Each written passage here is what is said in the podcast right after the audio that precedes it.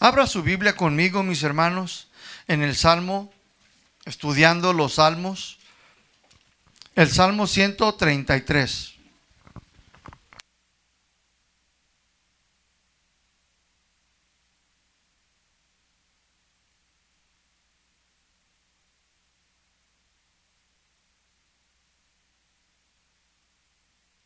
Salmo 133.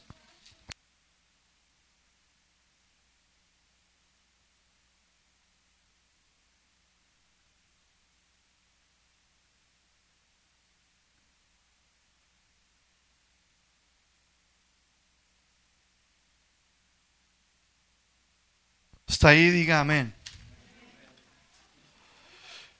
Qué salmo tan más grande, ¿verdad? Más largo. Creo que es el salmo más pequeño de toda la Biblia. ¿Está ahí, hermanos?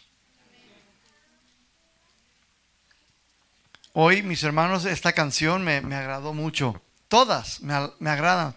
Se las canto al Señor, pero hoy también venía con mi esposa manejando y yo venía platicando con ella de cuál es lo correcto. Le decía yo, ¿qué es lo correcto en esta situación? Estábamos hablando de un problema, una situación que sucedió con un ministro, amigo nuestro, y yo le decía, ¿cuál es la voluntad de Dios? ¿Cuál es lo correcto? No me interesa lo que la iglesia diga, no me interesa lo que los, las asambleas de Jehová digan o piensen. No me interesa lo que tal denominación diga o piense. No, yo quiero saber, yo quiero saber la verdad qué es lo correcto delante de Dios. ¿Sí? Y veníamos, ¿por qué? Porque hay cosas, mis hermanos, que la Biblia no nos enseña todo. No nos dice, sí nos habla de todas las situaciones, pero hay que tener una sabiduría inmensa. Hay que tener un, conocimiento de toda la Biblia vasto para poder, mis hermanos, entender ahí adentro la voluntad de Dios. La voluntad de Dios sí está en la Biblia sí está y sí resuelve todos los problemas, pero no te lo dice específicamente, como página 133 y tal y tal. Y no, no es así. Uno tiene que indagar, uno tiene que escudriñar.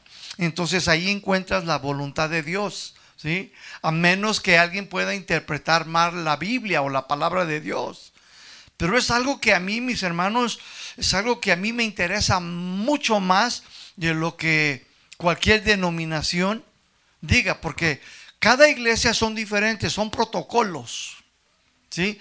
Si tú la riegas, yo voy a hacer esto y aquí vamos a hacer esto. Si tú la regaste, pues eh, aquí en la iglesia lo que hacemos es esto y es esto. A mí no me interesa eso. A mí me interesa lo que dice Dios. Cómo Dios dice que debo de hacer las cosas. Porque eso, mis hermanos, es lo que va a traer bendición. ¿Cuántos dicen amén? Es lo que más me importa y es lo que yo debo de enseñar. No lo que esta iglesia dice, no lo que esta iglesia quiere o cómo esta iglesia quiere hacer las cosas. No, yo debo de ir a Dios. Debo de ir a la palabra. ¿Qué instrucción me da Dios? Y si tengo que indagar, pues hay que indagar. Hay que trabajar, hay que estudiar. Entonces, mis hermanos, esta canción por eso me agradó. Y hoy, pues, quieren saber la voluntad de Dios quieren saber sus caminos, hoy vamos a seguir aprendiendo. Ahí en el Salmo 133, el tema que quiero compartir con ustedes hoy, mis hermanos, en esta mañana, es la unidad y la armonía en la iglesia. Este es el tema. ¿Cómo se llama el tema? La unidad y la armonía en la iglesia. Pero escúchenme bien, volteen para acá no solamente la armonía y la unidad en la iglesia, sino también en tu casa, en tu hogar. Porque es muy fácil tratar y esforzarse aquí en la iglesia de tener unidad y armonía, pero ¿qué tal en tu casa? Y eso es lo que Dios quiere enseñarnos en esta mañana, su voluntad, sus caminos, conforme a la unidad y la armonía en su iglesia pero no solamente aquí, sino también en sus hogares. Amén. Vamos a leer el Salmo 133, versículo 1. Yo lo voy a leer de una versión que se llama Biblia, lenguaje sencillo. ¿Por qué? Porque me agrada esta versión en cómo lo explica. Usted léalo ahí con su reina Valera conmigo y va a ver que es lo mismo, pero al leer esta versión, pues uno le entiende más fácil. Y me agradó y por eso lo puse y lo escribí en esta versión. Dice así el versículo 1. No hay nada más bello ni más agradable, dice, que ver a los hermanos vivir juntos en armonía. Es tan agradable, versículo 2 dice, es tan agradable ver esto como oler el perfume sobre la cabeza que desciende sobre la barba de Aarón y baja hasta el borde de sus vestiduras. Versículo 3 dice, es tan agradable, dice, como la lluvia del norte que cae en el monte Germón y corre hasta Jerusalén en el sur. Quienes viven así, digan conmigo, quienes viven así, Dios les envía bendición y vida eterna. Qué bonito, ¿no? ¿Qué salmo tan más largo? Pues no. Tres versículos, mis hermanos. Y estos tres versículos, mis hermanos, nos hablan de la unidad y la armonía en la iglesia, en el pueblo, en la casa, en el hogar. Porque aplica todo. ¿Por qué? Porque le está hablando al pueblo de Dios. Le está hablando a los que se dicen que son cristianos. ¿Cuántos dicen amén? ¿Cuántos cristianos hay aquí? Bueno, pues Dios quiere hablarte a ti y a mí. Se dice que el escritor de este salmo fue el rey David. ¿Por qué? Porque él sabía, mis hermanos, de la importancia de la unidad y armonía que necesitaba dentro del pueblo de Dios. Si usted recuerda, mis hermanos, David, mis hermanos, fue un hombre, mis hermanos, que a su corta edad tuvo que huir. Tuvo que salir corriendo, mis hermanos, para salvar su vida. ¿Por qué? Porque había división en el reino.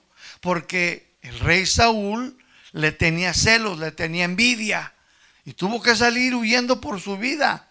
Pero la Biblia nos enseña que este rey, este joven David, mis hermanos, al huir, mis hermanos, se le unieron muchos hombres, pobres, gente, mis hermanos, que no tenía nada, y se le aumentó y se le aumentó, y al último llegó a tener un ejército poderoso. Ciertamente David sabía la importancia de la unidad y la armonía, mis hermanos. ¿Sí? Y aquí, mis hermanos, el rey David compara la importancia de la unidad y la armonía del pueblo de Dios con dos cosas, como acabamos de leer. Número uno, dice, con el olor agradable del aceite que se usaba para consagrar a los sacerdotes. Él lo compara con eso. En Éxodos capítulo 30, versículo 22. Éxodos 30, 22.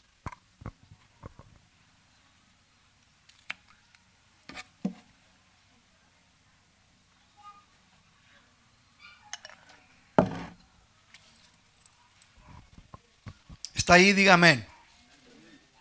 Éxodos 30, 22. Y el Señor se dirigió a Moisés y le dijo,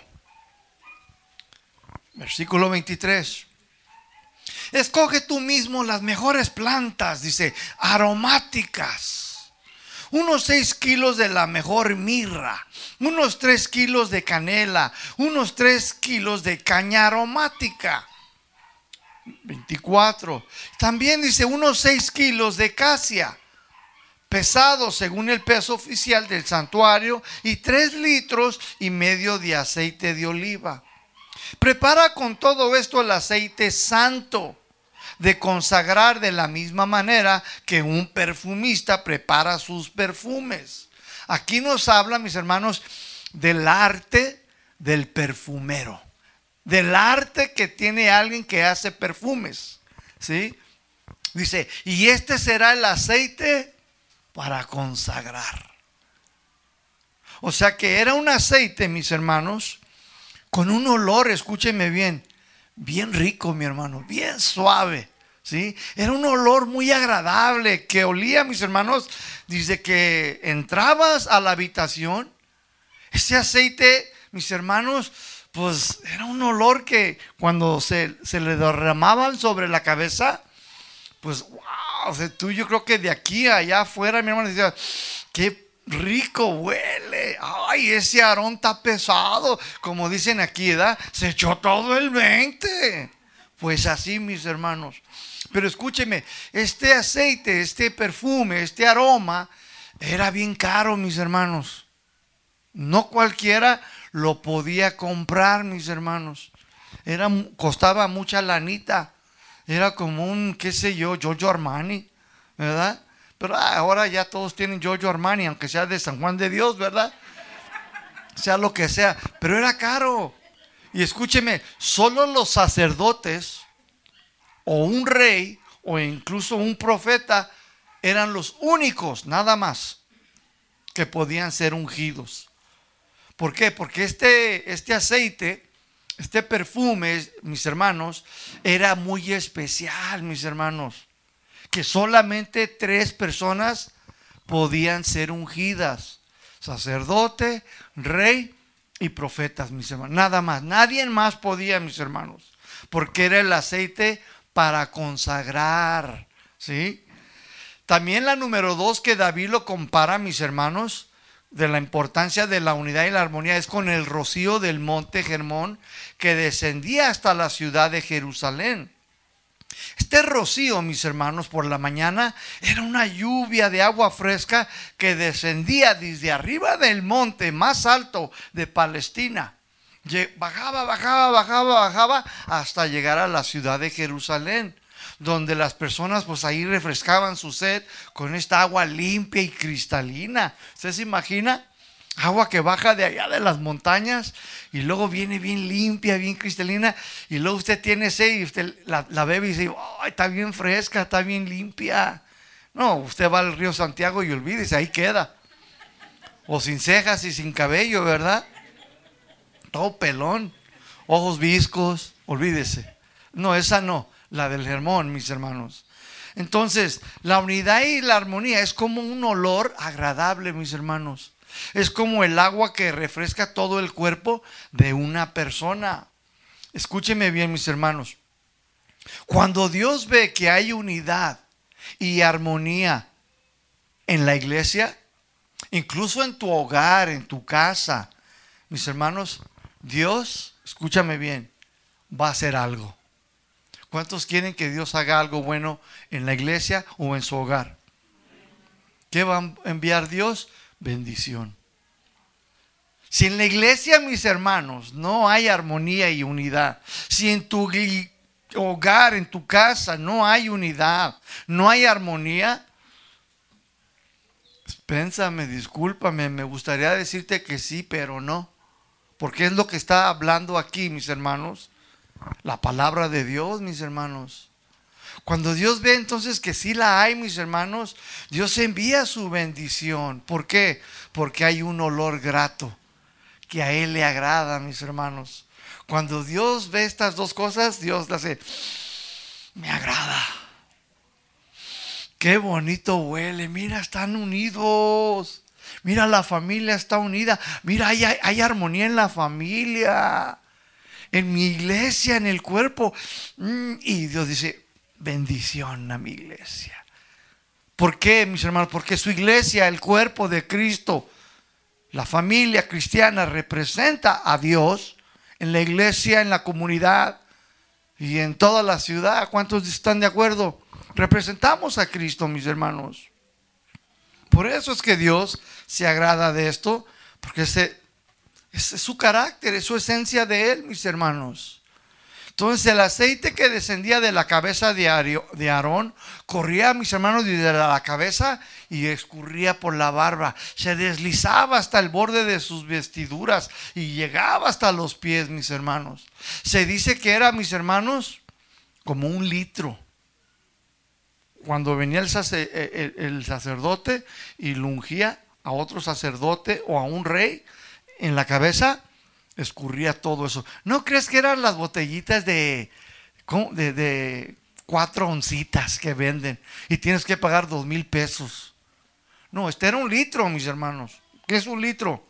Una botella así, mis hermanos. Y se las, toda, toda, ándele. No, no, pues lo bañaban todo, escurría todo, mis hermanos. Por eso dice que llegaba hasta las vestiduras. Era de cabeza hasta los pies, mis hermanos, escurría todo ese aceite. ¿Te imaginas? No, hombre, pues un olor, mis hermanos, un aroma que, ¿para qué te cuento, mis hermanos? Y no solamente, pues está hablando también del agua fresca que descendía del monte Germón. Era desde arriba y venía hasta abajo, hasta abajo, hasta llegar a la ciudad de Jerusalén. La unción entonces cubría todo, mis hermanos. No quedaba nada encubierto. La unción era desde arriba hasta abajo. Todo completo, mis hermanos. Aquí, mis hermanos, la clave, mis hermanos, de este salmo es la unción. ¿Sí? Y esta unción es, la, es, lo más importante. Sin la unción no hay consagración, no hay olor grato, no hay refrescamiento. ¿Sí lo estás entendiendo? Esto es lo más importante en este salmo. Es la unción, mis hermanos. Esta unción, mis hermanos, venía de parte de Dios. ¿Para qué, mis hermanos? Para que pudieran liderar. Para que pudieran guiar a otras personas hacia el Dios verdadero. Les repito, en el Antiguo Testamento solo ciertas personas podían recibir este aceite, mis hermanos, para poder servir al pueblo de Dios. Este aceite de la unción, escúchame bien, los capacitaba, los habilitaba, les daba la capacidad y el valor para poder hacer sus responsabilidades, cada uno como el Señor les encomendaba. Primero, fue a los sacerdotes. Éxodos 29, 7. Éxodos 29, 7. Primero fue a ellos. Todo comenzó aquí, mis hermanos. Lo voy a leer de la Biblia. Dios habla hoy. Éxodos 29, 7. Dice ahí, toma entonces, aquí le está hablando a Moisés. Él dice, toma entonces el aceite de consagrar y consagra a Aarón como sacerdote, derramando el aceite sobre su cabeza. Empezó allí, mis hermanos. Después, mis hermanos, fue a los reyes también. En primera de Samuel 16, 13. Primera de Samuel 16, 13. Dice ahí, enseguida Samuel tomó el cuerno del aceite y en presencia de sus hermanos, del que iba a consagrar, dice, consagró como rey al joven que se llamaba David. Y a partir de aquel momento, el Espíritu del Señor, dice, vino sobre él. ¿Lo leyó conmigo? O sea que ahí estaba David junto con todos sus hermanos, era una familia bien grande. Y ahí estaba Samuel. Y, dice, no, pues aquí están todos. Y dice Samuel, no, dice que no falta otro. Que no hay otro. Porque estaban todos los hermanos ahí. Y David era el más pequeñito, aquí como el hermanito. Y andaba allá entre las chivas, cuidando a las chivas rayadas del Guadalajara. Allá andaba en el rebaño y luego dice Samuel, oye, es que no hay otro. Dice, sí, dice, otro mocosillo que anda allá. Dice, anda en el estadio Jalisco. Allá anda cuidando el rebaño y dice, pues llámalo también. Dice, ese es, dijo el Señor. Y que lo agarre y lo unge enfrente de toda la familia, mis hermanos. Y lo bañó. Era un cuerno. Estaba lleno de otro, era un litro, mis hermanos. Y que lo baña allí, no, hombre, ¿te imaginas? Ese chavito andaba bien perfumado por todo un mes. ¿eh? Y vino, dice la Biblia, y dice, y el Espíritu del Señor vino sobre él. ¿Sí? La idea aquí entonces de la unción, mis hermanos, escúchenme bien, es mucho más grande que esto, mis hermanos. Es mucho más grande, mis hermanos. lo que en realidad sucedió con la cabeza y el cuerpo de Aarón y de David era una imagen de lo que Dios hizo en ellos o estaba haciendo en ellos espiritualmente, mis hermanos. ¿Qué es lo que estaba haciendo? ¿Qué significaba espiritualmente? Que el Espíritu Santo fue derramado sobre ellos. ¿Para qué? Para equiparlos, para capacitarlos, habitarlos, dándoles valor, para que cada uno hiciera sus responsabilidades, para que pudieran gobernar al pueblo de Dios. ¿Qué tal, mi hermano? ¿eh? La unción, mis hermanos, o sea, el Espíritu Santo los capacitaba primero a ellos como persona, para que primero ellos vivieran vidas rectas, para que ellos fueran ejemplares, para que pudieran ellos andar primero en los caminos de Dios y después poder gobernar al pueblo de Dios. ¿Cómo vas a querer gobernar al pueblo de Dios si no puedes gobernar a los de tu propia casa? ¿Me doy a entender? Pablo lo enseñó en el Nuevo Testamento. Dijo, si no puedes dirigir tu propia casa, ¿cómo vas a querer dirigir a la iglesia del Señor? Y es una verdad. Esta es la voluntad de Dios, mis hermanos. Que primero comencemos en donde? En nuestra casa, en el hogar. Tiene que haber armonía. Tú eres responsable. Papá, mamá, ustedes son los responsables. Yo soy el responsable. En la iglesia, ¿quién es el responsable? Yo, mis hermanos, pero también la iglesia, como lo va a entender más adelante. Entonces la unción los ayudaba a vivir en armonía y en unidad. Esto es lo que los iba a hacer a ellos más fuertes. La unción en aquellos tiempos, mis hermanos, era un privilegio, mis hermanos, tan grande que era considerado la bendición más grande en Israel tener al Santo Espíritu de Dios en tu vida para ayudarlos a liderar y hacer las cosas bien. No todos tenían este gran privilegio, no todos tenían esta gran bendición de parte de Dios en el Antiguo Testamento. Eran solo los hombres del Antiguo Testamento. Y estos hombres, mis hermanos, valoraban, mis hermanos, esta unción. La apreciaban tanto, mis hermanos. Cuando eran ungidos, la valoraban. Bueno, Hubo algunos que sí la menospreciaron. ¿Como quién? Saúl, ¿verdad? Hubo otros también, mis hermanos, que no valoraban la unción. Pero ese no es el tema ahorita, mis hermanos. Aquí el significado es que era para capacitarlos. Era para que pudieran, mis hermanos, hacer sus responsabilidades. Primeramente ellos en sus vidas pero también para que pudieran guiar a sus familias, al pueblo de Dios, gobernar a la iglesia. Pero no todos tenían este privilegio, mis hermanos.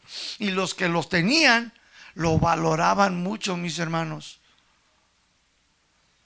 En el Salmo 51, versículo 11, hubo un hombre, mis hermanos, escúcheme bien, que valoraba la unción. La apreciaba tanto. La unción para este varón era su vida, mi hermano. ¿Qué es para ti la unción? Ahí en el Salmo 51, 11, mis hermanos, este salmo fue escrito por el rey David. Fue escrito, mis hermanos, después de que fue encontrado culpable en adulterio, cuando él pecó. David, mis hermanos, él falló. Le falló a Dios, le falló al pueblo, le falló a su familia.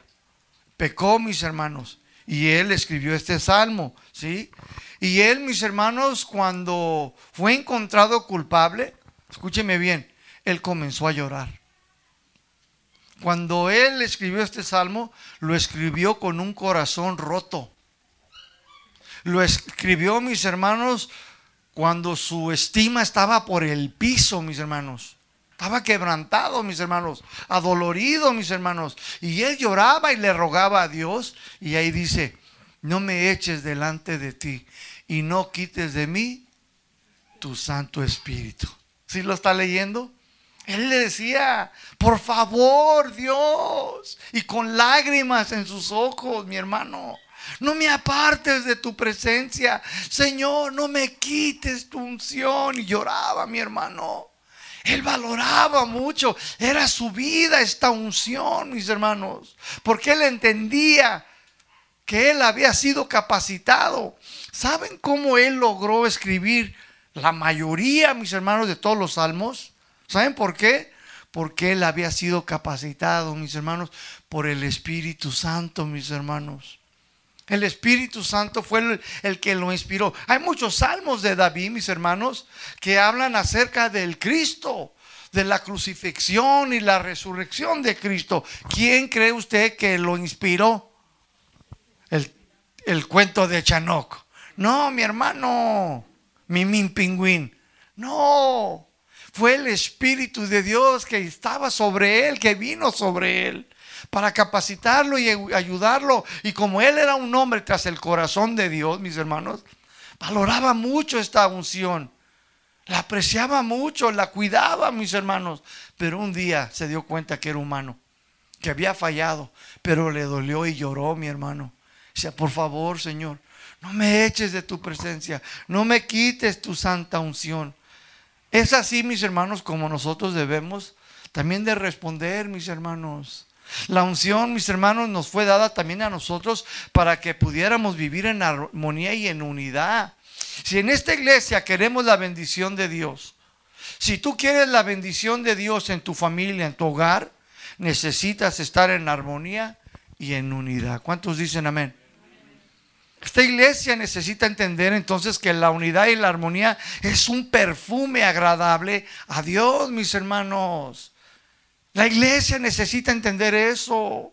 La iglesia necesita entender, mis hermanos, que para que Dios envíe su bendición, necesitamos nosotros, como un cuerpo de Cristo, estar en unidad y en armonía, porque eso será un olor grato a Dios, mis hermanos. Lo mismo en tu hogar, mi hermano. Todos nosotros entonces debemos estar unidos y debemos estar en armonía si queremos que Dios envíe su bendición. Nosotros deberíamos, mis hermanos, conforme a las sagradas escrituras, tener la mente de Cristo. Sí o no, Pablo dijo, nosotros tenemos la mente de quién? Del Papa Juan Pablo. De la Virgen del Carmen. No, dijo, nosotros tenemos la mente de quién? La mente de Cristo. Debemos de estar todos unidos mismos, todos unidos mismos en el mismo sentir, como dice Efesios el cual hubo, el cual lo tuvo. ¿Quién? Cristo Jesús, mis hermanos. Todos nosotros, mis hermanos. ¿Por qué? Porque somos un cuerpo, mis hermanos. En primera de Juan capítulo 2, versículo 20. Primera de Juan capítulo 2, 20. Dice allí en primera de Juan 2, 20. Pero ustedes, ¿quiénes son ustedes? La iglesia. Aquí Juan, mis hermanos, le está hablando a la iglesia. Primero de Juan 2.20 dice, pero ustedes tienen que la unción del santo y conocen todas las cosas. ¿Quién tiene la unción, mis hermanos? Díganlo. Váyase al versículo 27 ahí mismo, Primero de Juan 2.27. Dice ahí en el mismo capítulo, versículo 27, pero la unción que ustedes, ¿quiénes son ustedes? Díganlo fuerte. Dice, pero la unción que ustedes, dice, recibieron, ¿de quién? Dice, de Él. ¿Quién es Él? Del Señor, mis hermanos, dice, permanece en nosotros. Dice, ahí está. Ya te la dio. Ya fuiste ungido. Ya lo tienes tú esta unción. Ahora entonces nos está diciendo claramente que en este Nuevo Testamento todos nosotros tenemos esta unción. Todos estamos ungidos. ¿Para qué, mi hermano? Para que cada quien haga lo que le da su gana. Para que cada quien, mis hermanos, esté en división. Para que haya, mis hermanos, desacuerdos. Eh, como aquí en la iglesia, como en el hogar. No, mi hermano. Para eso no nos ungió el Señor, mis hermanos. Primeramente sabemos que fuimos ungidos porque son las arras, ¿verdad que sí?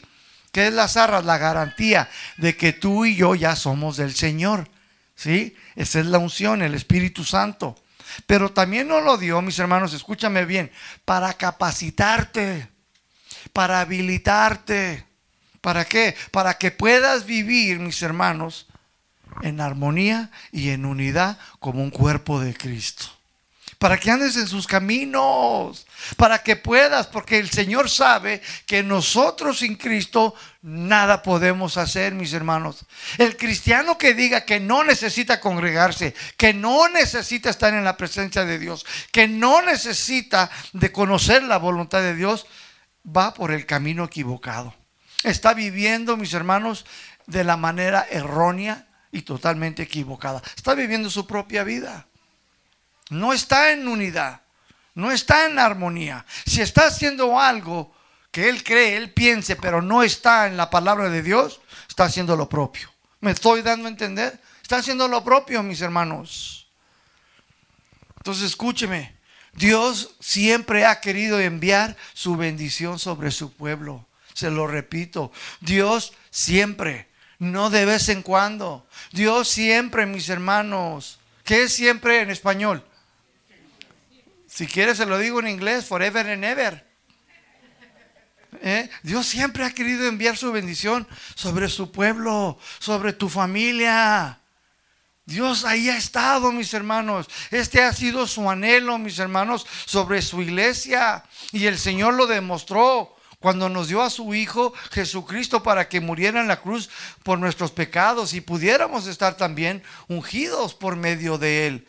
Sin la muerte y la resurrección de Jesucristo, mis hermanos, nosotros no pudiéramos haber sido ungidos, no pudiéramos haber recibido esta preciosa unción, mis hermanos.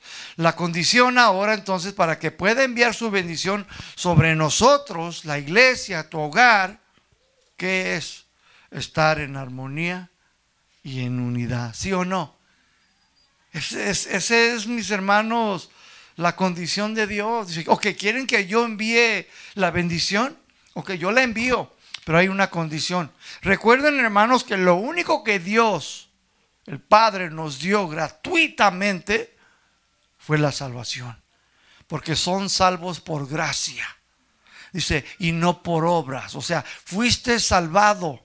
Dice, porque yo, Dios, dice, Así lo quise y fue un don, fue un regalo. La salvación es un regalo para todo aquel que quiera creer en lo que Jesucristo hizo en la cruz. Es lo único que nos regaló. Pero todo lo demás, mis hermanos, es condicionalmente. No me voy a cansar de decirlo en esta iglesia. Todas las bendiciones de Dios son condicionalmente. Dile a tu vecino, dile, es condicionalmente. Es condicionalmente. Si tú haces, dice Dios, yo hago. Si tú obedeces, yo hago. Si tú haces esto y esto, entonces yo voy a hacer lo que dije. Yo voy a cumplir. Yo no soy un hombre que va a mentir. Yo no miento. Si tú te refugias, si tú habitas en la iglesia, yo te voy a cubrir, te voy a proteger, porque tú has venido a refugiarte bajo mis alas y yo te doy mi promesa. Y esa es su promesa. Y yo voy a creer en esa promesa, porque yo le creo a Dios. ¿Cuántos dicen amén? ¿Cuántos le van a creer a Dios? Pues hay que creerle a Dios, mis hermanos, porque esta es su palabra, mis hermanos. Y esta es la condición para poder recibir bendición de Dios en esta iglesia y en tu hogar, mis hermanos. ¿Cuál es la condición? Unidad y armonía. Esa es la condición, mis hermanos. Todos debemos de tener el mismo pensar, el mismo sentir, mis hermanos. Por eso es importante, mis hermanos, no dejar de congregarse. Porque aquí, mis hermanos, miren, simplemente el miércoles estamos enseñando la carta de Santiago.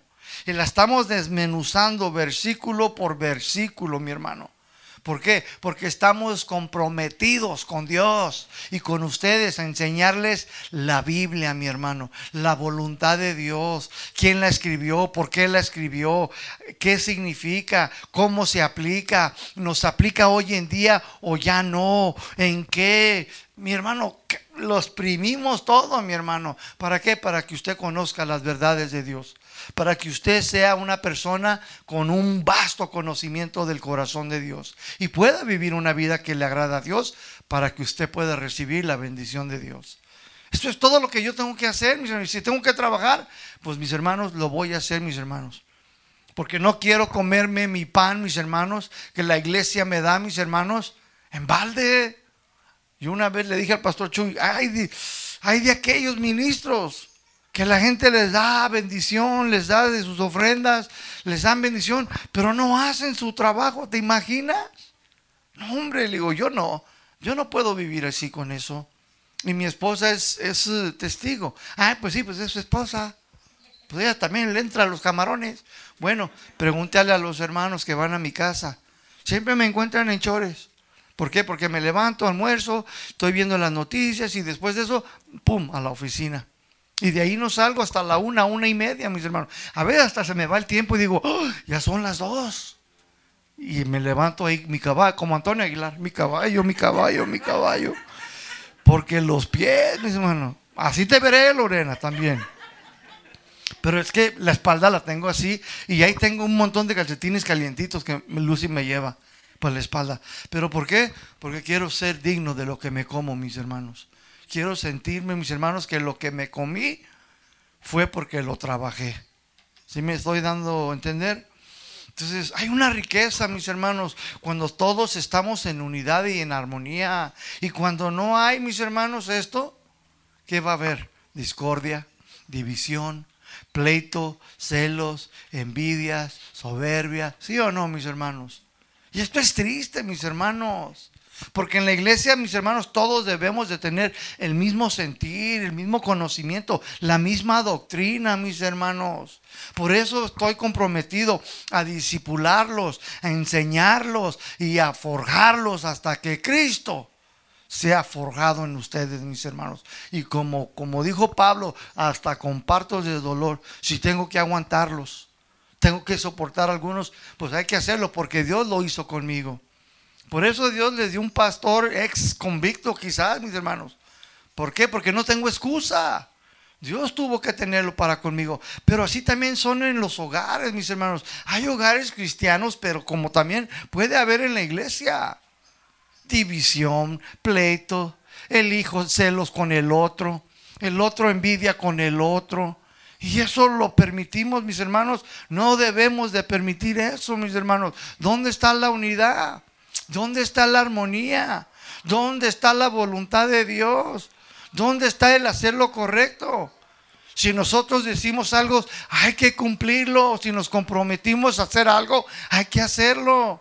Un consejo para todos los padres. No den preferismo a ningún hijo, mis hermanos. No lo hagan van a dañar a esa persona, porque esa persona simplemente va a causar una división entre los demás. Pero ¿quién es el culpable? Los que hacen ese preferismo, mis hermanos. Lucy tiene tres nietos y a los tres, mis hermanos, como dice, oye, Sorullo, a todos los quiero igual. Cuando vienen mis hermanos, es más, Alejandro es el que vive más con nosotros, pero cuando vienen los dos otros, casi no le pongo mucha atención yo a Alejandro. Y se ve que siente celo. Y se ve y viene y se pone en medio de los demás. Y yo, sáquese para allá. Y hasta yo y Lucy le decimos, no. Ellos vienen una vez, por semana. Tu hermanito Samuel, tu hermanita Victoria, dale los juguetes, dale la tableta, deja que jueguen y lo ponemos en su lugar. Corregimos eso, mi hermano. Pero se ve que él siente eso, porque se siente que el pipiripao, el guayabita. Yo sería culpable si yo permito eso. ¿Me doy a entender? ¿Por qué? Porque voy a hacer que esos hermanos después hagan división. Hablen de él.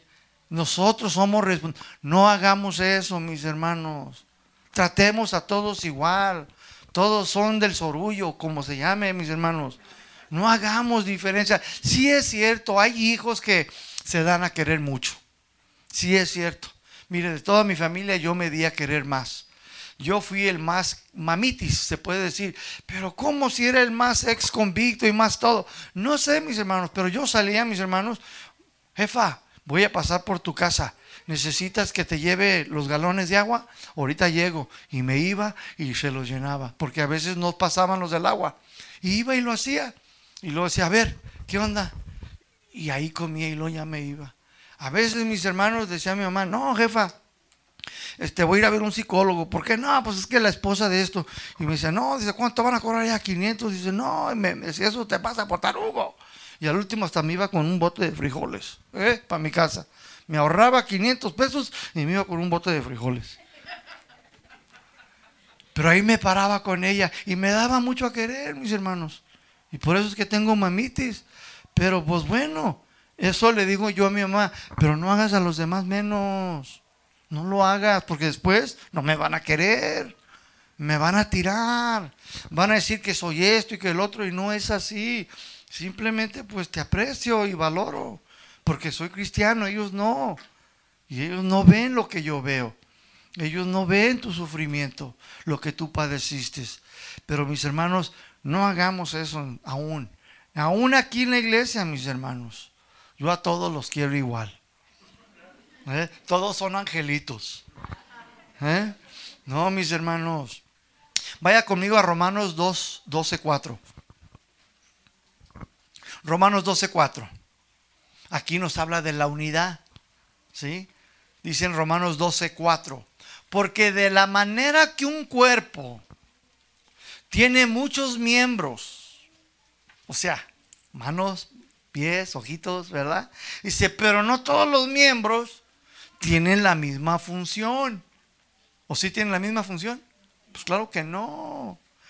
Un cuerpo tiene de todo, tiene manos, pies, dedos, brazos. Pues bueno, el cristiano tiene que encontrar, mis hermanos, su función en el cuerpo de Cristo.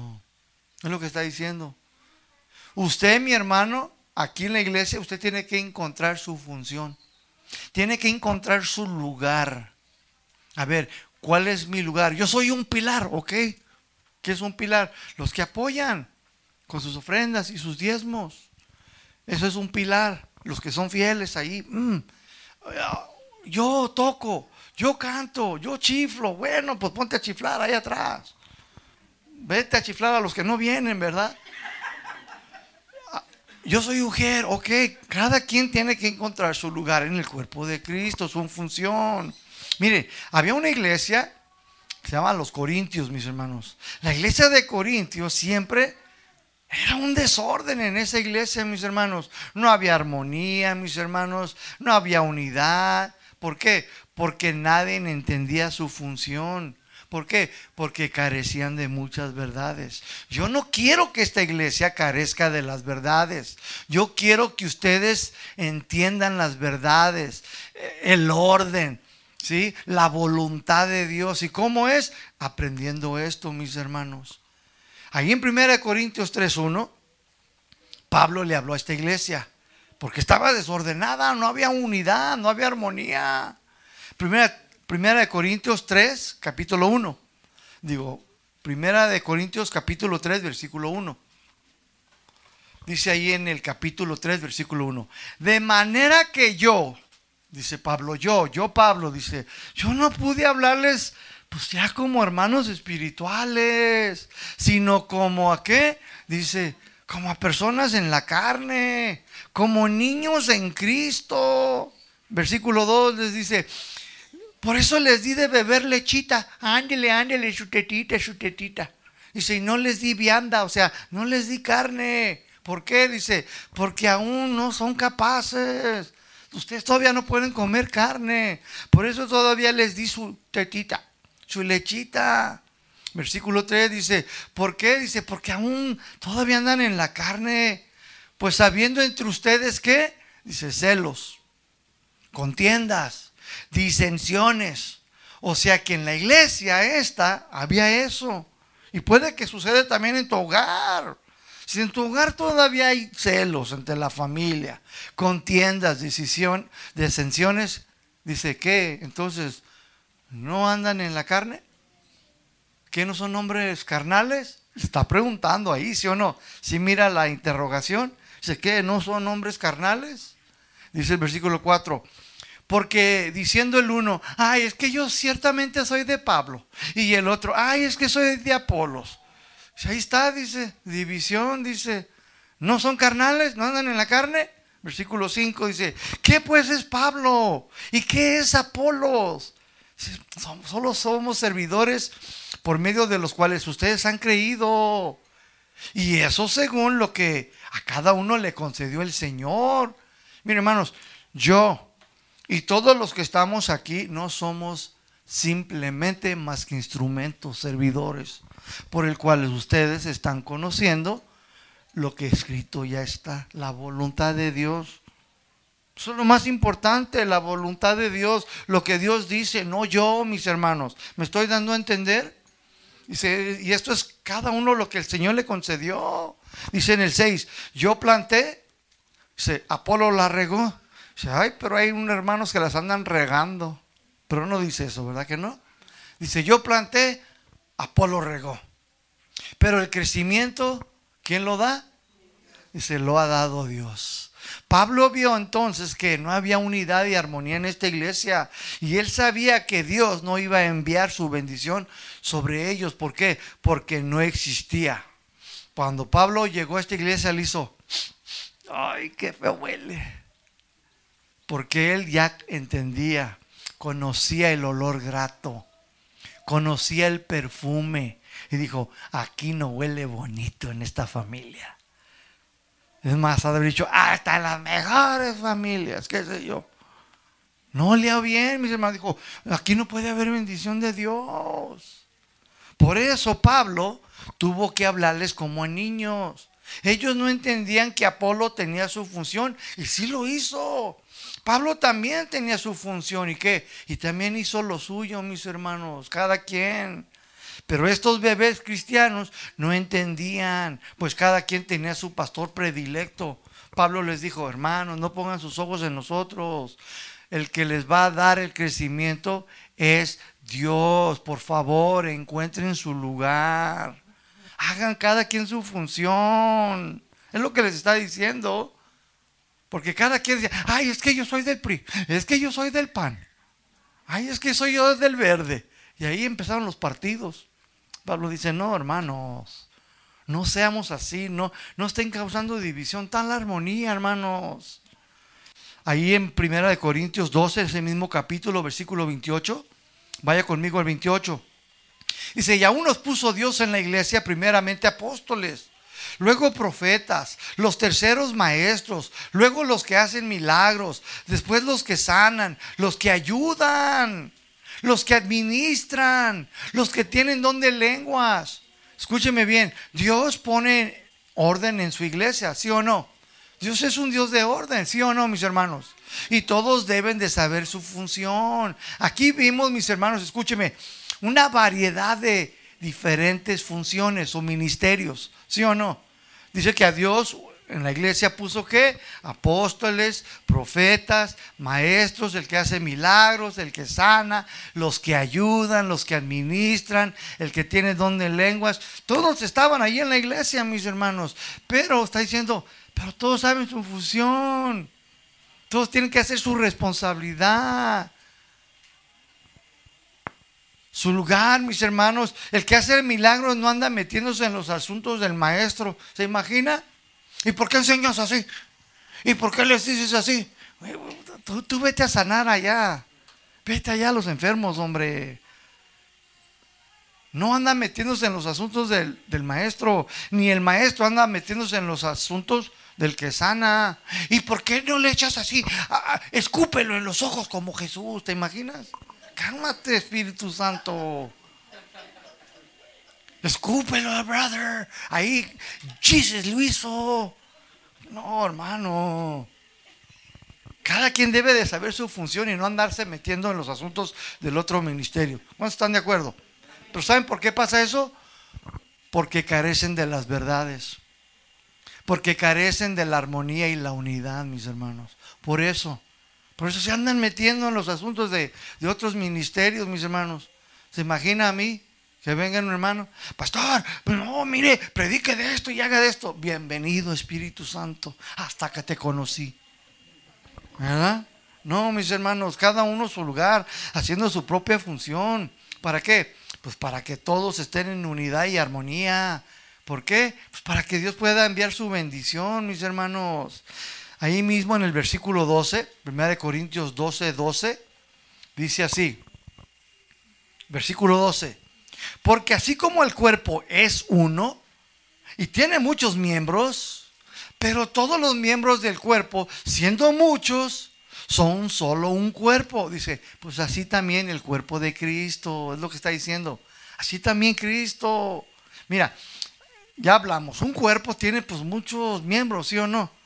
Tiene muchas orejas, ojos, boca, tiene todo. Dice, pues así también es el cuerpo de Cristo. O sea, todos nosotros somos el cuerpo de Cristo. En tu hogar, en tu casa, si todos son cristianos, Todos ustedes son el cuerpo de Cristo también. Igual, mis hermanos. Un cuerpo tiene brazos, pies, ojos y todos son solo un cuerpo. Y hay armonía cuando todos están haciendo su fusión. Pero si un ojo está tuerto o un pie está cojo, pues no va a haber perfecta armonía. ¿O sí? ¿Te imaginas un ojo tuerto? No, mi hermano. No debe. O un pie cojito, pues tampoco, mi hermano. Tampoco en tu hogar. Si algo anda malo allí o aquí, entonces no va a funcionar, no va a haber unidad, no va a haber armonía. Entiéndelo, mis hermanos. Ahí mismo en el versículo 18, estamos en el capítulo 12. Dice, mas ahora Dios ha colocado los miembros de cada uno de ellos en el cuerpo, dice, pero como Él quiso. ¿Sí o no? O sea, Dios puso, puso cada miembro donde Él quiso. Dijo, la mano la voy a poner aquí.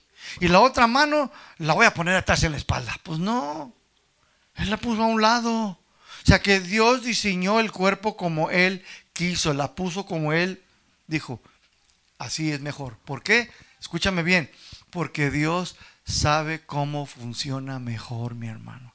¿Te imaginas que el Señor pusiera el ojo en el ombligo? Allá anduvieran todos como en los 60, Gus? Que se abrochaban ahí todos así. Bien que se acordaron los que tienen de 40 para arriba, ¿verdad? Yo miraba películas y ahí andaban acá todos con sus camisas abrochadas y enseñando la panza. ¿Te imaginas que el Señor haya puesto el ojo ahí? Pues no, mi hermano, Dios dijo, no, los ojos van acá arriba para que mires por dónde caminas y lo que haces. Así es, mis hermanos. Versículo 21 dice, ni el ojo puede decirle a la mano, no te necesito. Ni tampoco la cabeza a los pies, no tengo necesidad de ustedes. ¿Te imaginas la cabeza diciéndole a los pies, no te necesito? Ah, pues vete tú solo. ¿Eh? Y ahí va la cabeza, ¿verdad? Pues no, mi hermanos, como culebra, arrastrándose por todo el piso. No, mis hermanos, no puede. ¿Qué nos dice esto aquí? Todo el cuerpo necesita estar en unidad y en armonía. Todos necesitamos de todos, mis hermanos. ¿Sabías tú que tú necesitas del que está a un lado tuyo? Necesitamos uno de los otros, mis hermanos. Un ejemplo, mira, es como si el hermano fuera el hermano luz y el hermano piso y el hermano electricidad y luego el hermano foco y luego el hermano aquí los instrumentos. Y si no viene el hermano luz, pues a oscuras. Y si no viene el hermano foco, pues a oscuras. Si no viene el hermano instrumento, pues sin música. Si me estoy dando a entender, todos necesitamos de todos, mis hermanos. Nadie es mejor que nadie. Todos debemos de edificarnos los unos a los otros, mis hermanos. Versículo 24. Ahí mismo, 1 Corintios 12, 24 dice, porque lo que nosotros son más decorosos, no tiene necesidad, pero Dios ordenó el cuerpo, dando más abundante honor al que le faltaba. O sea que todos debemos de preocuparnos por todos los miembros del cuerpo, hasta por el más pequeño que sea. Debemos de ser así, hermanos, escúcheme, con todos los hermanos. Ay, pero es que Él es el que cuida los carros allá, que nadie se robe los estéreos. Él no es menos, mis hermanos, que el que toca o el que canta. Él no es menos que el que predica, mi hermano. Debemos de preocuparnos por quién? Por todos, mis hermanos. Todos. Miren Génesis 13:8. Génesis 13:8. Aquí hubo un desacuerdo. No había armonía. Y no había unidad. Dice en Génesis 3:8. Entonces Abraham le dijo a, a Lot, yo hablo en inglés, es Lot. Dice, no haya ahora altercado entre nosotros dos, entre mis pastores y los tuyos. Dice, porque somos qué? Díganlo fuerte. ¿Se fija, hermano? Dice, Abraham le dijo a Lot, no hay ahora altercado entre nosotros dos, entre mis pastores y los tuyos, porque somos hermanos, hermanos somos hermanos en Cristo.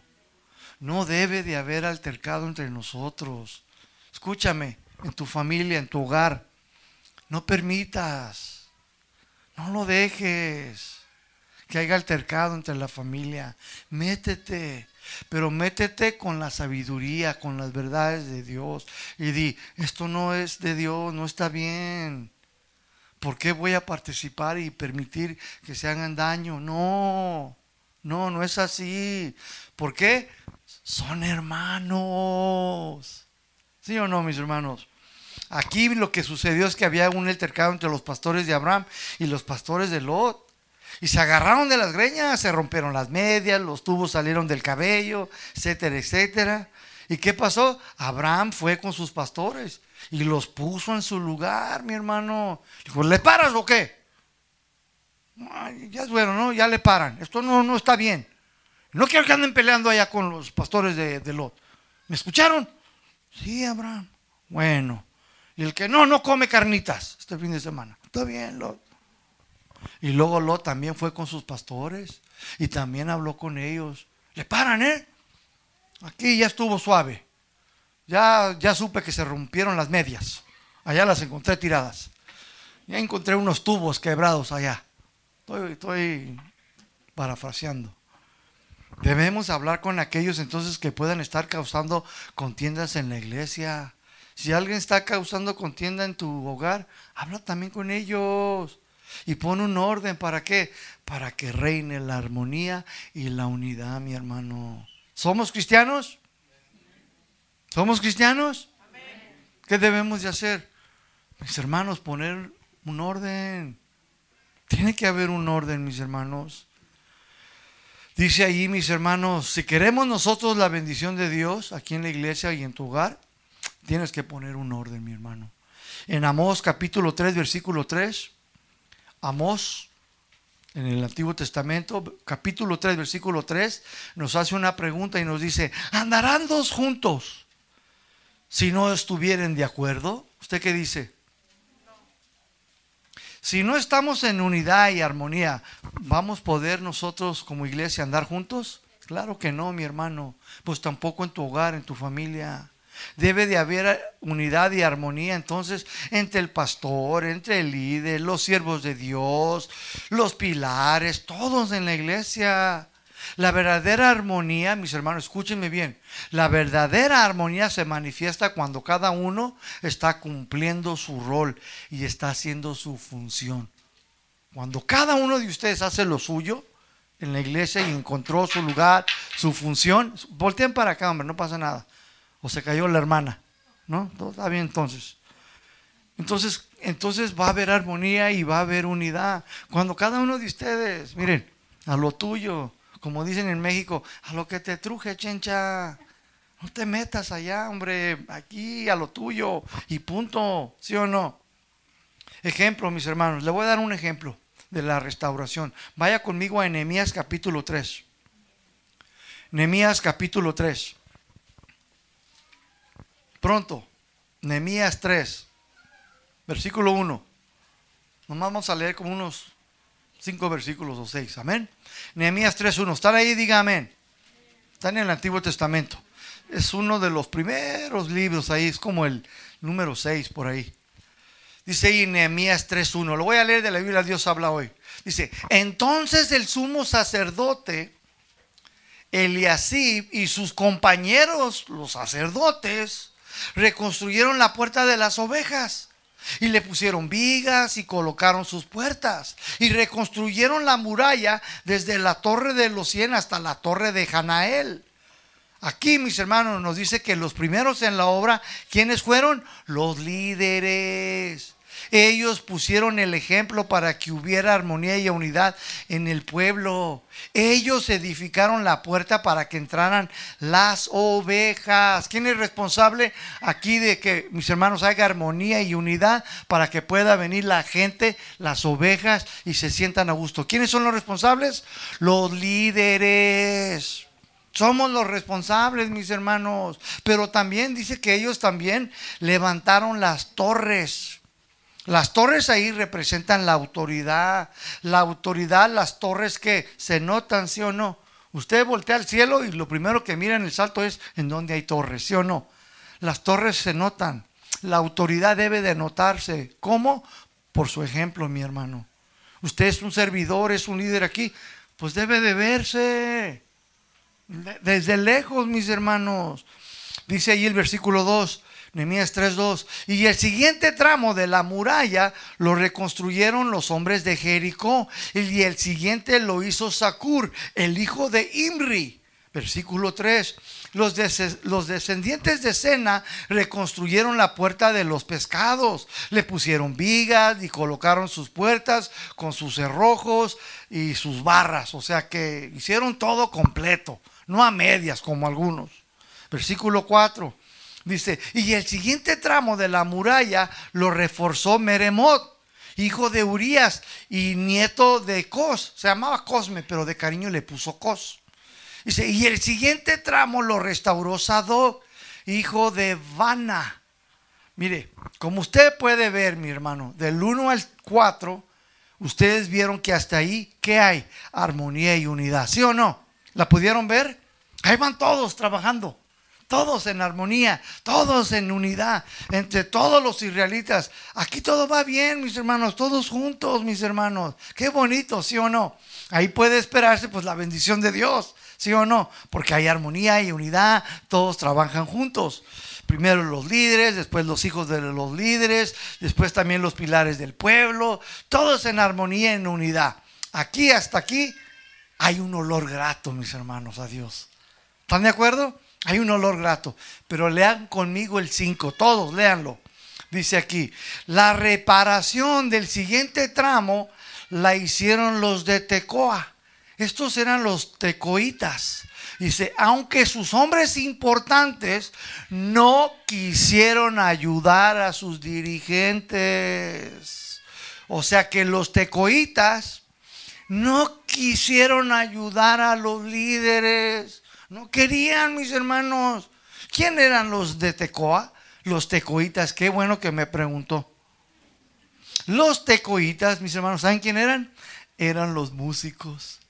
¿Eh? Eran los que tocaban y cantaban para Dios en las reuniones, en las fiestas. Los músicos entonces no quisieron ayudar en la obra, solo querían servir cuando ellos querían y solamente en la iglesia. Ah, y el domingo.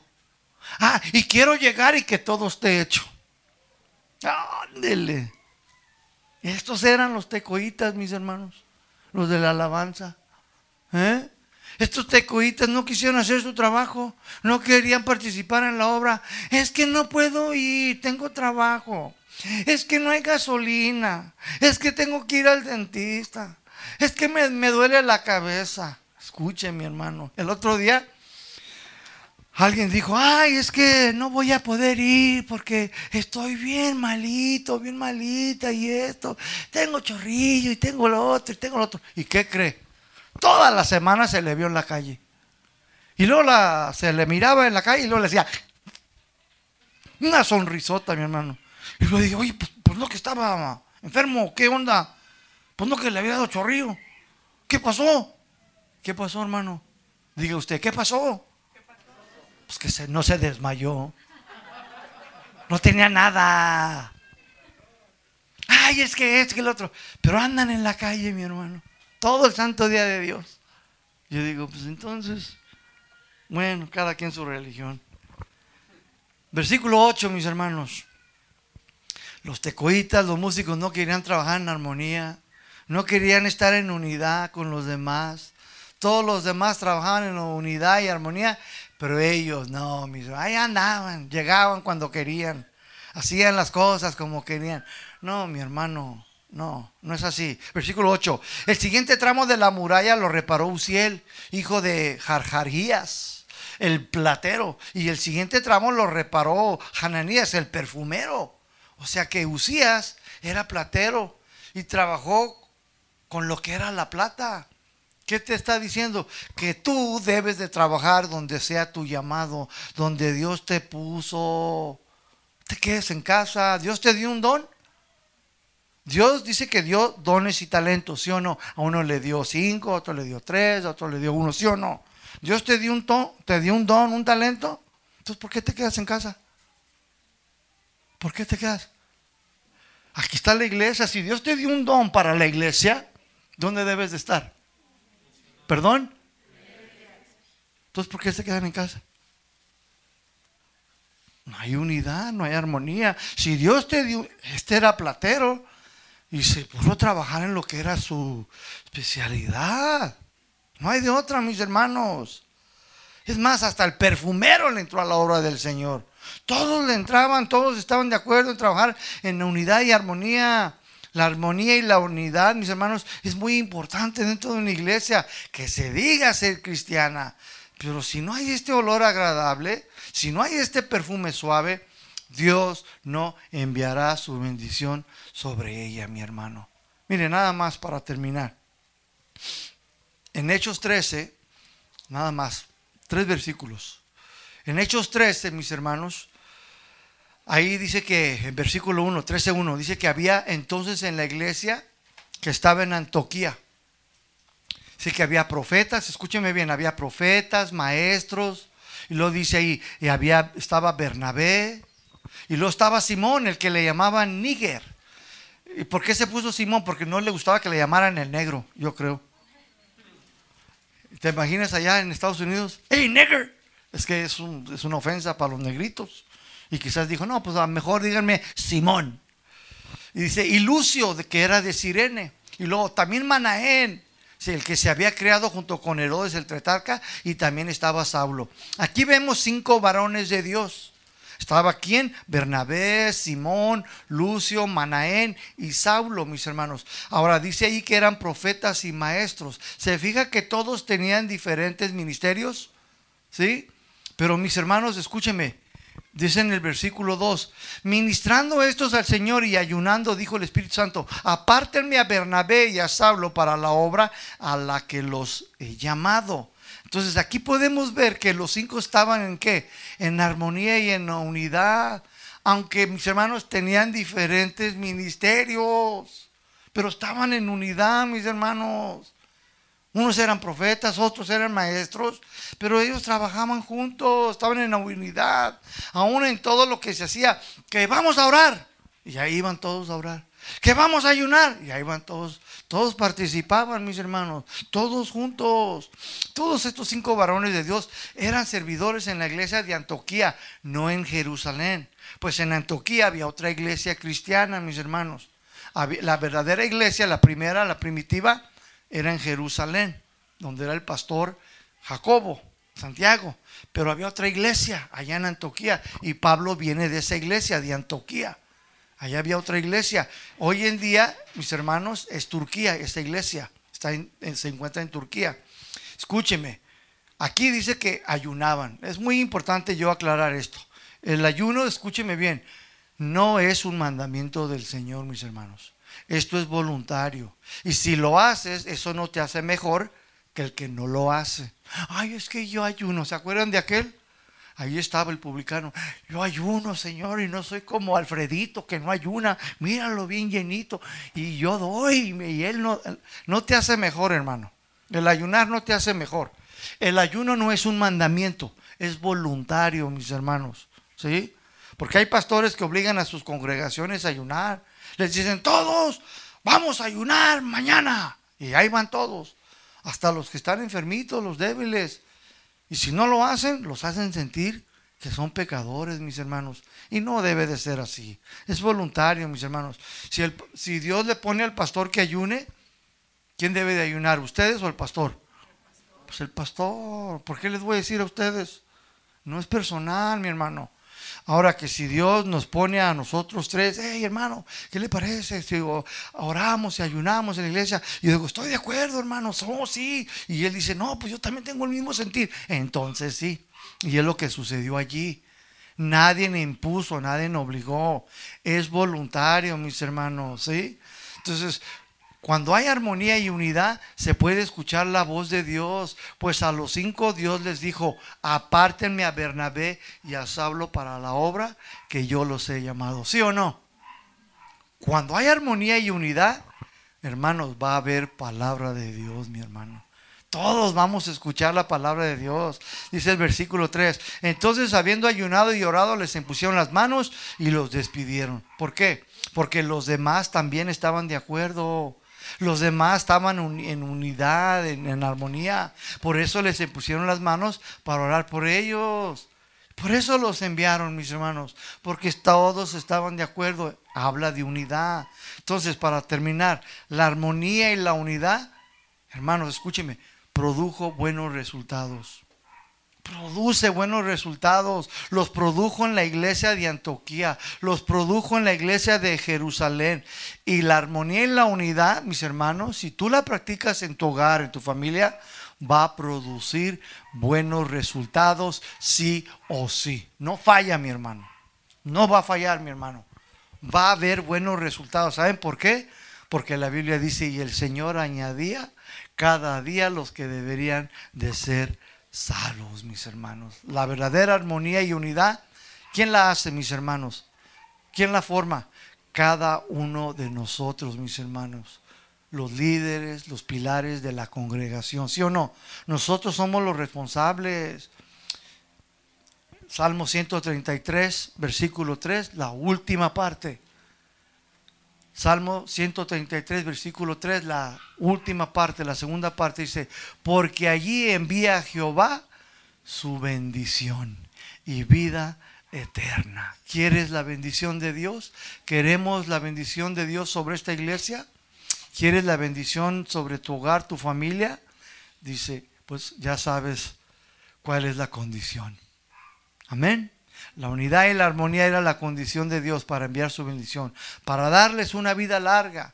Casa de oración El Salto anhela la bendición de Dios. Ya estamos equipados con su unción. Sí podemos estar unidos en armonía. Póngase de pie, mis hermanos. Vamos a orar. No hay excusa, mis hermanos. Tenemos la unción. Y esa unción te la dio Dios. Te capacita Dios, te habilita Dios nos la da Dios, mi hermano. ¿Para qué? Para que podamos todos, ¿cuántos? Andar en sus caminos, andar en su voluntad. Que mis hermanos nos esforcemos para que siempre exista la unidad y la armonía, sea aquí, sea en nuestros hogares. Dios siempre quiere bendecirnos, mis hermanos. Él siempre ha querido. Y nosotros somos una iglesia pues, que necesitamos seguir refugiándonos bajo sus alas para que nos proteja de esta pandemia, que nos guarde, mis hermanos, y que si llega a tocar a alguien, pues bueno, Dios trata con él, Señor, pero en tu misericordia, restábralo, Señor, y que sea para que sea mejor, que obre todo para bien en su vida, ¿sí o no, hermano? Vamos a orar, mis hermanos. Gracias te damos, Dios, por habernos enviado tu bendita bendición de la unción de tu Santo Espíritu para que pudiéramos vivir en armonía y en unidad como tu iglesia. Ayúdanos a encontrar nuestro lugar en la iglesia y hacer cada uno nuestra función para gloria y honra tuya. Gracias por tu presencia, tu preciosa unción que nos capacita, nos habilita, que nos da valor para poder andar en tus caminos y hacer nuestras responsabilidades, para que podamos trabajar en armonía y en unidad y en tu iglesia. Ayúdanos, Señor. Capacítame, Señor. Lléname de esta unción, Señor. Gracias porque es un gran privilegio tener, Señor, esta preciosa unción. Porque no todos la tienen. No todos. A mí me la diste por gracia. A mí me diste, Señor, dones, talentos. Ayúdame, Señor, a trabajar en la unidad en esta mi iglesia y hacerlo, Señor para mantener la unidad y la armonía. Porque yo necesito la bendición en mi vida, en mi familia, en mi ministerio, en mi trabajo y en todo lo que haga, Señor. Muchas gracias, Señor, en el nombre de Jesús. Hermanos, vamos a, cantar una canción y después de cantarla, considérese despedido. Cantémosla y que sea nuestra oración a nuestro Dios, mis hermanos. Haznos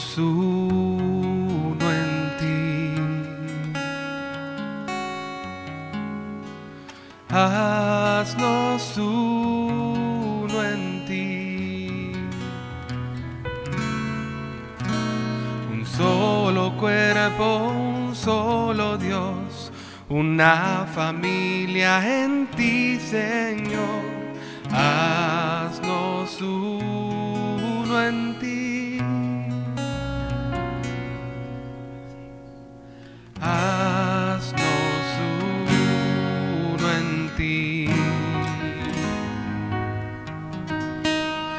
Haznos uno en ti. Un solo cuerpo, un solo Dios, una familia en ti, Señor.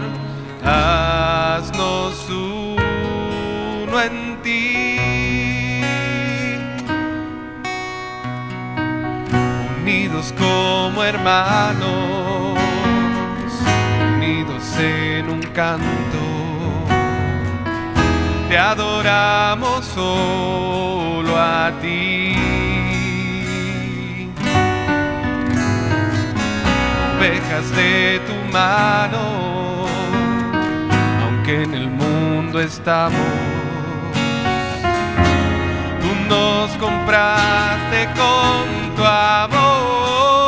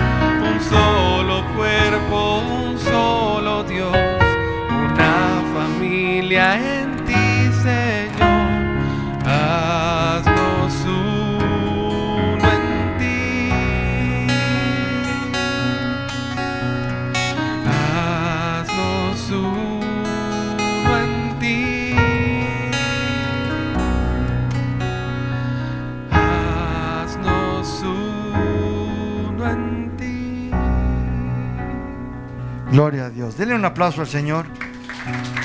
Hermanos, si alguien quiere apoyar al hermano Josué, vamos a poner una bote de ofrendas y conforme a lo que Dios le ponga a su corazón o quiere traer algo el miércoles de dispensa, como Dios les ponga en su corazón. Ahorita van a poner el botecito, puede pasar ahí personalmente, nadie va a estar allí y puede hacerlo si gusta. Amén. Que el Señor los bendiga, mis hermanos.